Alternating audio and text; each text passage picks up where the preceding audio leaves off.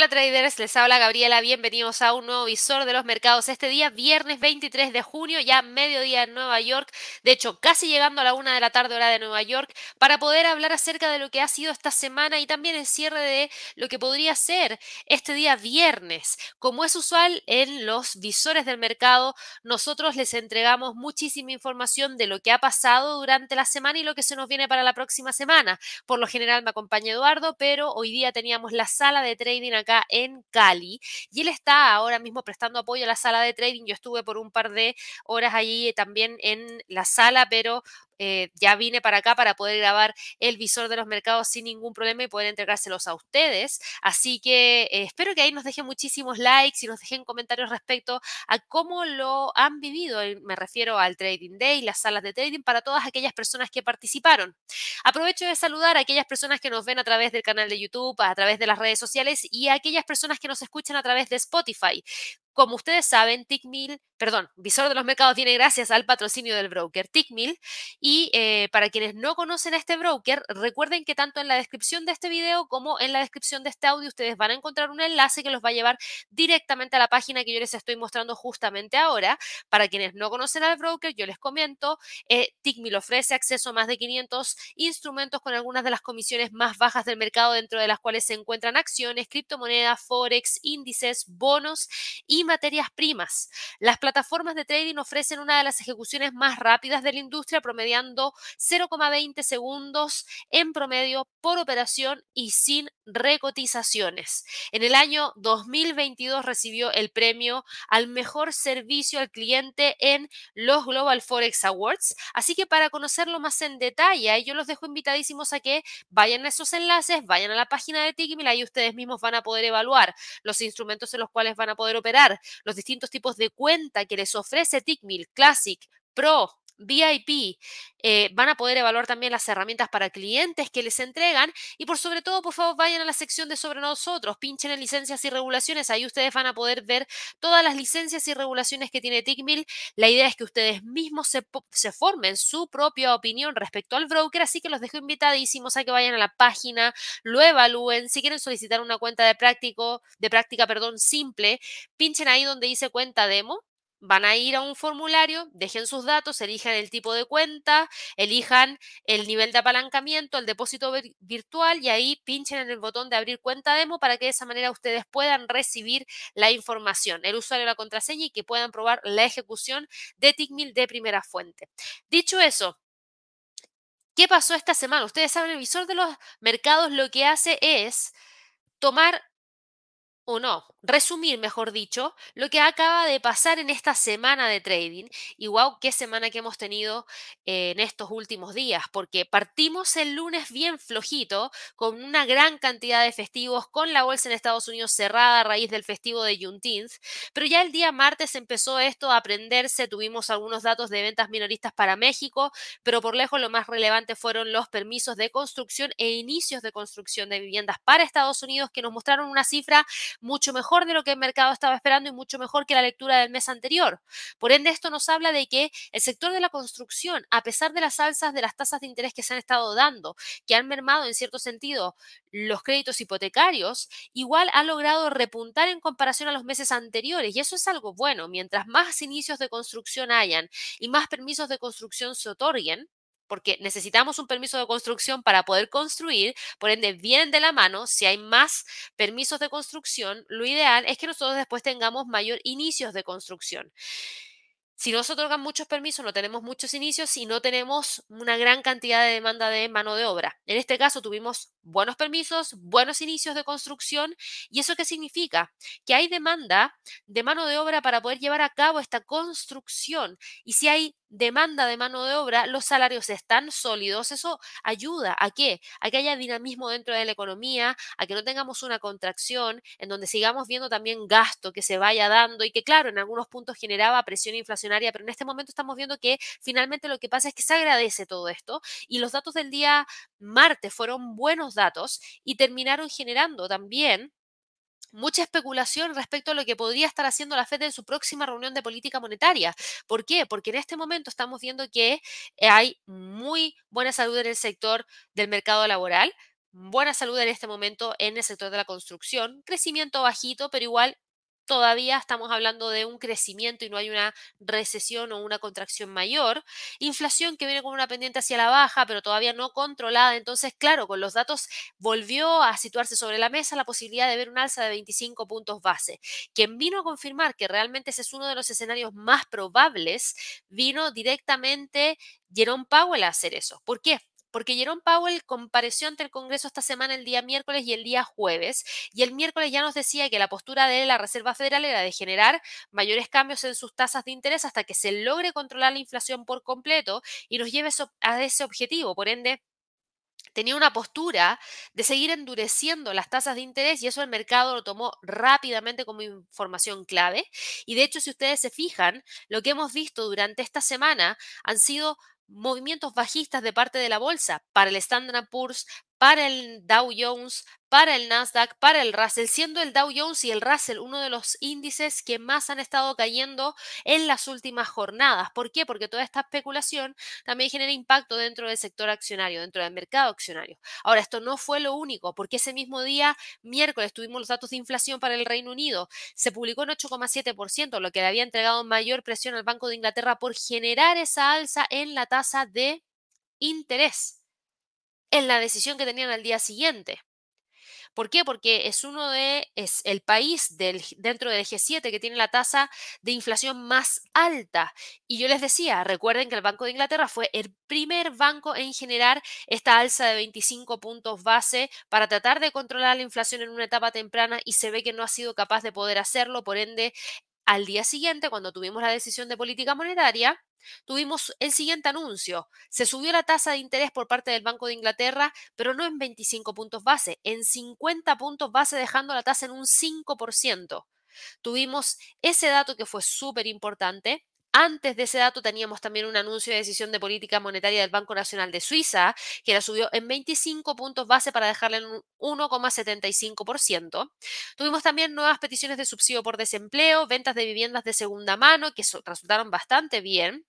Y nuevamente comparecencia de Powell, presidente de la Reserva Federal, quien nos volvió a entregar una postura pero súper, súper hawkish, es decir, muy, muy restrictiva la opinión que tiene para la política monetaria de ahora en adelante y en realidad la que ha venido llevando a cabo en el último tiempo. Y esto tiene que ver con esas probabilidades que hemos nosotros también venido revisando hace bastante tiempo, donde se ve por lo menos un alza de tasas de interés de 25 puntos base.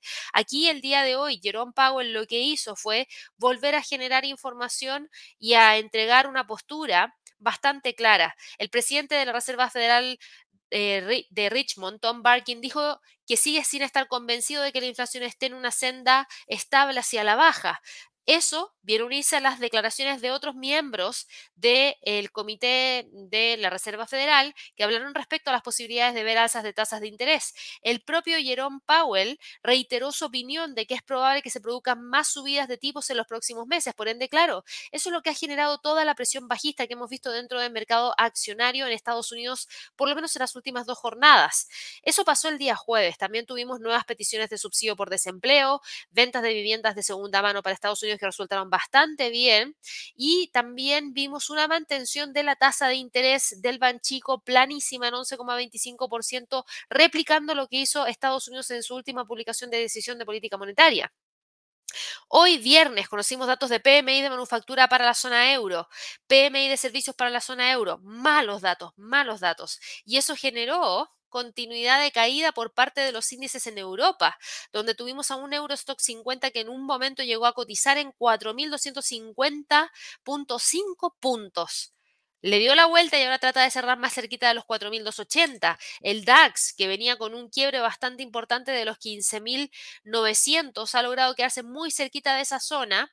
Y claro que ahí existe esta presión bajista. ¿Por qué? Porque estamos viendo que si bien eh, estamos teniendo una política monetaria restrictiva por parte del Banco Central Europeo, algo que podría continuar dentro de las próximas decisiones, también hemos visto que los datos provenientes desde la zona euro no son buenos. Entonces aquí algunos decían, bueno, con estos datos entonces el Banco Central Europeo va a tener que mantener.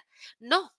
De hecho, Christine Lagarde se enfocó muchísimo en hablar del por qué tenían que seguir con esta política monetaria restrictiva por un tiempo mayor y claro, la inflación en la zona de euro no es comparable con la inflación de Estados Unidos que está mucho más baja. Así que bueno, todo esto mezclado dentro de esa juguera nos entrega mucha más presión bajista y tenemos acá al DAX cotizando en torno a esos niveles de los 15.858. A esperar y ver cómo termina cerrando la semana, pero claramente estamos con una gran cantidad de movimientos a partir del calendario económico. Hoy día también conocimos PMI de manufactura para el Reino Unido y PMI de manufactura no, no PMI de manufactura, sino que PMI de servicios para Estados Unidos, buen dato, pero peor que la lectura del mes anterior. Entonces, claro, eso es lo que vimos para el mercado accionario. Ahora, fíjense lo que pasó con el dólar. El dólar terminó apreciándose frente a gran parte de sus contrapartes y hoy día testeando el 38.2% del Fibonacci que está en 103.066. Si lo logra quebrar, podría continuar empujando hacia los 103.50. También vimos como destacado para esta semana la recuperación que ha tenido el Bitcoin, que no ha logrado parar ni dar un respiro y por el contrario ha arrasado con todos los niveles que teníamos marcados en la gráfica. Ya nos va quedando prácticamente uno y eso significaría un alza de 29,31%. Ya alcanzó un máximo por sobre el máximo del 14 de abril, por ende, tratar de ir a buscar esos 32.000, la verdad es que me parece bastante adecuado porque en el caso del Bitcoin sí que logró tener este gran movimiento hacia el alza que hasta este momento se mantiene. El dólar, por otro lado, también ha visto un movimiento de alza bastante considerable, hoy día sube 0,53% y aquí hay que prestar atención porque se acerca muy rápidamente a la línea de tendencia bajista que trae desde el 31 de mayo, así que mucho, mucho, mucho ojito con lo que pase con el dólar index y por supuesto sus contrapartes. En cuanto al petróleo, en esta semana vimos al precio entrampado entre los 72 y los 70 y finalmente hoy día termina rompiendo a la baja, alcanzando los 67,53. Si continúa con la presión bajista, el próximo nivel estaría en torno a los 64,100. Si ustedes se fijan, ha pasado de todo en esta semana. Movimientos importantes, decisiones de política monetaria, declaraciones de miembros o presidentes de los principales bancos centrales, perdón, datos del sector de manufactura, datos del sector de la construcción, datos del sector de servicios, así que ha sido una semana bastante completa. Ahora, también es cierto que hoy día en la mañana yo estuve hablando acerca de una gran cantidad de activos, pero no alcancé a responder una pregunta que era respecto a Palantir, que nos había enviado ahí un super chat Boris, así que lo estoy revisando ahora, Boris, y lo que estamos viendo es que el precio ya logró romper los 14 y se aproxima muy, muy rápidamente en torno a la zona de los 13,44. Ahí el precio podría tener algo interesante a monitorear, porque si tú te fijas, estamos frente a Palantir Technologies que traía una fuerte tendencia hacia el alza, de un respiro más o menos en línea con todo lo que estaba pasando dentro del mercado en términos generales, y ahora lo que vimos fue un freno en torno a esos 13,44, que es un 38.2% de un Fibonacci. Se ve que el precio podría tratar de cerrar entre ese nivel y la zona de los 34, perdón, de los 14 dólares por acción. Tenemos ahí los 13,44 que es ese 38.2% del Fibonacci, y los 14 como nivel psicológico en términos de niveles a monitorear. Si logra quebrar, ¿podría buscar los 14,90? Claro que sí, incluso los 17. Así que ahí espero haberte entregado la información respecto a Palantir eh, Boris. Ahora, dentro de las acciones que nosotros seguimos usualmente, ¿Cómo están operando? Hoy día tenemos a Apple, que está retomando la senda alcista y sube 0,10%. Tenemos a Meta, que lidera las alzas con un alza de un 1,10% buscando los 290. Tenemos a Amazon también subiendo y alcanzando niveles en torno a los 131. Tenemos también a Norwegian, que hoy día sube un 2% y sigue quedándose, eso sí, entre los 20 y los 18,80. Esperar y ver qué es lo que termina pasando dentro de este activo. Y en cuanto a AMD, el sector de los semiconductores y Nvidia, ambos están con un movimiento muy similar, entre 0,8 y 0,5 de movimiento de caída. Y esto tiene que ver con el tema de la especulación que se está dando de manera interna. Así que para que lo tengan súper presente. Eso es lo que ha pasado en esta semana tuvimos esas declaraciones de Jerome Powell que fueron súper, súper hawkish, súper, súper pro política monetaria restrictiva por un tiempo mayor. Pero ¿qué se nos viene para la próxima semana?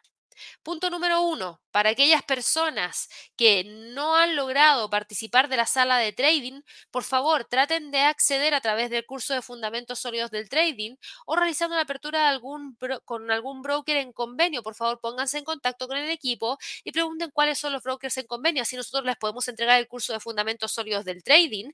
De esa manera ustedes pueden acceder a la sala y en la sala hacer preguntas en vivo y en directo tanto a Javier como a mí. Yo hoy día tuve que retirarme un poquitito antes porque estaba grabando el visor de los mercados y también porque había muchísimo aire acondicionado y tengo una rinitis alérgica que la verdad me está matando. Pero bueno, eh, gajes del oficio. Y ¿Por qué estoy comentando acerca de esto y el curso de fundamentos sólidos del trading? Porque todavía nos quedan dos salas de trading más. Vamos a tener la próxima sala de trading que va a estar en Bogotá el día lunes, por ende todavía les queda tiempo. Luego vamos a tener la última sala de trading el 29 de junio en Medellín. Y luego de eso parten las clases en vivo que se van a desarrollar el día 3, 5 y 7 de julio. Es un curso súper completo, traten de acceder a él, ahí entregamos mucho conocimiento, muchísimo, que les va a servir un montón para poder enfrentarse bien a los mercados. Ahora, dicho eso, vámonos rapidito a ver cómo se nos viene el calendario económico para la próxima semana. Y la próxima semana yo lo estuve revisando hace un par de días atrás, se veía bastante interesante porque se veía que estábamos con una gran cantidad de fundamentales. Partamos con el martes 27 de junio, porque ojo, el día lunes prácticamente no hay fundamentales, pero sí que lo hay el martes. El martes tenemos permisos de construcción para Estados Unidos, órdenes de bienes durables subyacentes, confianza del consumidor de Conference Board y las ventas de viviendas nuevas. El miércoles 28 vamos a conocer nuevas declaraciones de Jerome Powell. El jueves 29 vamos a tener también nuevas declaraciones, inflación de Alemania, Producto Interno Bruto de Estados Unidos, nuevas peticiones de subsidio por desempleo, ventas de viviendas pendientes para Estados Unidos también y PMI de manufactura para China. Cerramos la semana el día viernes con las cifras de Producto Interno Bruto trimestral y anual para el Reino Unido, junto con inflación en la zona euro y la tasa de desempleo de la zona euro. Además vamos, ah, no, perdón, de México. Además vamos a conocer los precios del gasto en consumo personal subyacente, dato que sigue muy, pero muy, muy de cerca la Reserva Federal para poder decidir la próxima decisión de política monetaria. Así que se nos viene súper cargado. Si vamos a revisar aquí los instrumentos, cuáles podrían ser los que vamos a estar revisando para la próxima semana, dado que estamos con un enfoque, un enfoque, mejor dicho, tan potente para el mercado accionario en Estados Unidos, yo miraría principalmente los majors, como por ejemplo el euro dólar. Si vamos y revisamos lo que está pasando en el euro dólar, Hoy día tuvo una caída súper potente de 0,58%, logró quedarse sobre los 1.088, sobre los 1.085, de continuar con la caída podría tratar de ir a buscar el próximo nivel los 1.081, todo va a depender de los datos que se vayan a dar a conocer dentro de las próximas jornadas. También miraría muy de cerca lo que pasa con el australiano dólar, porque se va acercando muy rápidamente hacia el último nivel del Fibonacci que tiene acá, muy cerquita de los 0.6626, y en extensión podrían ir a mirar los 0,66, que es donde está muy cerca el punto pivote en términos mensuales. Además de esto, por favor estén muy atentos a los niveles del Standard Poor's. Ahora mismo está respetando un nivel de soporte de los 4.342, que de quebrar podría tratar de llevarnos hacia el próximo nivel en torno a los 4.304. El Nasdaq, por otro lado, muy similar al Standard Poor's, pero lo que me ha gustado del Nasdaq es que sí ha logrado quedarse completamente lateral entre los 15.300 y los 14.800 a la espera de mayores justificaciones por las cuales retomar o el alza o comenzar una, con una tendencia bajista. La línea se ve claramente aquí en la gráfica. De continuar, claro que podría buscar esas zonas. Y en cuanto a las criptos, antes de que se me olvide, por favor vean el ritmo con el cual ha estado creciendo el Bitcoin. Después de romper los 28, confirmó el rompimiento de el pivote, la media móvil de 100, la media móvil de 50, la acción del precio en los 1.28. Por ende, de continuar con el alza, se ve que va muy bien encaminado para buscar los 31.631 y en extensión la zona de los 32.000. Así que si ustedes se fijan, se vuelve cada vez más interesante con ese anuncio de BlackRock y un ETF para el Bitcoin. Finalmente, eso es lo que nos ha estado entregando el movimiento que estamos teniendo el día de hoy. De continuar, insisto, los 32.000 sería el próximo nivel más importante. Y por último, en cuanto al petróleo, el petróleo que esta semana ha estado con movimientos interesantes también, lamentablemente ha sufrido un traspié del alza a raíz de qué? A raíz de los datos provenientes desde las diversas economías del mundo que hablan respecto a una ralentización mayor. Así que habíamos visto en la semana cómo el precio operaba entre los 70 y los 72 y finalmente hoy día está rompiendo los 70 y al parecer trataría de buscar quedarse entre los 70 y los 67,50. El oro que venía con una presión bajista súper fuerte hoy día logró dar la vuelta para la próxima semana. Yo creo que hay que estar súper, súper, súper atentos a una ruptura de esta zona o atentos a una ruptura de esta siguiente zona. Entonces, por favor, presten mucha atención porque si hay una mayor depreciación, porque hay mayor demanda del oro como activo de refugio, deberíamos ver una ruptura de la línea de tendencia bajista que potencialmente nos podría llevar a esos 1980, pero si no, la pendiente hacia la baja está muy marcada y el precio comenzaría incluso trasladarse hacia los próximos niveles. Acá tenemos una acción del precio que está en torno a los 1880. Después de eso tenemos la media móvil de 100 que está en 1851 y al soporte 2 mensual que está en 1.800, perdón, en 1843. Así que eso es lo que ha estado pasando dentro del mercado en general, si se fijan, bastante completo y se nos viene también un calendario económico muy completo, así que por favor estén súper atentos a los lives de premercado americano y a toda la información que les entregamos dentro de nuestro canal de YouTube. Así que los dejo invitadísimos a que se suscriban, recuerden darle clic a la campanita de notificaciones y ojalá que nos regalen muchísimos likes. Por último, vuelvo a repetir, a aquellas personas que todavía no conocen al broker patrocinador de este evento, que es en este caso Tickmill, les comento que las plataformas de trading ofrecen una de las ejecuciones más rápidas de la industria, promediando 0,20 segundos en promedio por operación y sin recotizaciones y cuentan con más de 500 instrumentos para poder operar. Yo les sugiero que si quieren probar la ejecución, vayan aquí donde dice cuenta demo, soliciten una cuenta de práctica, ya sea en MT4 o en MT5, el tipo de cuenta, insisto, Classic Pro y VIP, nivel de apalancamiento y nivel de depósito inicial.